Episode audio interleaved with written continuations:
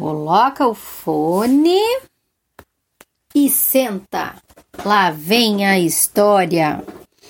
História de hoje: Mamãe é um Lobo e Le Brenman, da editora Brink Book, ilustrações de Gilles Eduard. O teatro foi criado pelos antigos gregos. Eles apresentavam suas peças ao ar livre. Muitos séculos depois, Isabela descobriu que podia fazer teatro em qualquer lugar.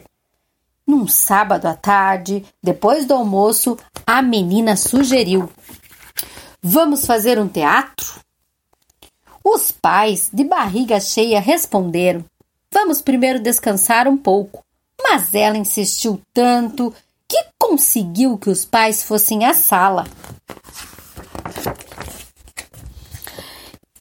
Esperem aqui, já volto, disse a menina. Depois de um tempinho, lá estava ela com uma cesta repleta de fantasias. Pai, você coloca esse chapéu. Mãe, você veste isto. E você? perguntaram os pais.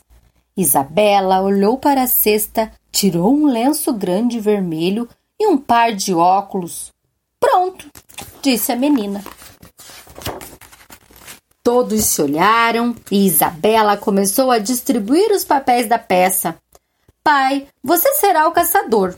Assim que ela falou, o pai já tinha mudado de expressão. Estava com o peito estufado, os olhos aguçados. Parecia procurar alguém.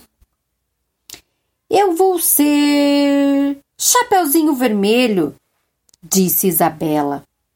A menina também mudou o rosto. Seus olhos começaram a piscar, suas mãos pareciam carregar uma cesta. Ela olhava para a sala e parecia ver uma imensa floresta.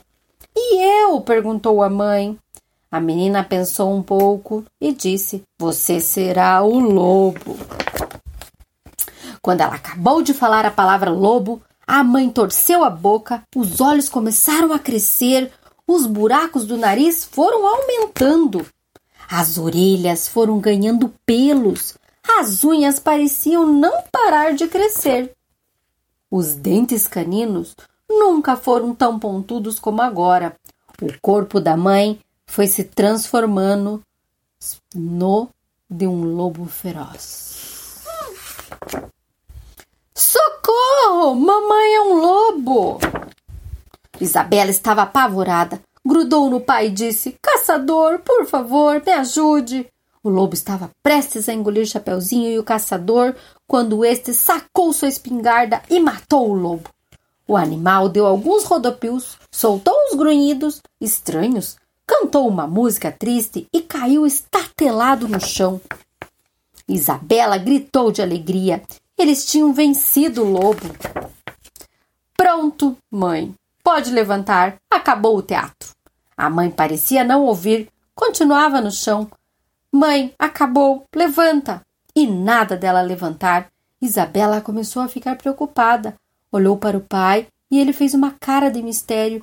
E ela então se deitou em cima da mãe e pôs o ouvido no peito dela. O coração está batendo. Ufa! E ao tentar abrir os olhos da mãe. Buh! A mãe a abraçou com força, se levantou e começou a girar a filha pela sala. Todos começaram a rir. Como era bom fazer teatro! Depois das risadas, vamos fazer de novo. Agora o papai é o lobo. Mal acabara de falar isso, ela viu crescer um comprido rabo felpudo no bumbum do pai. E essa história acabou.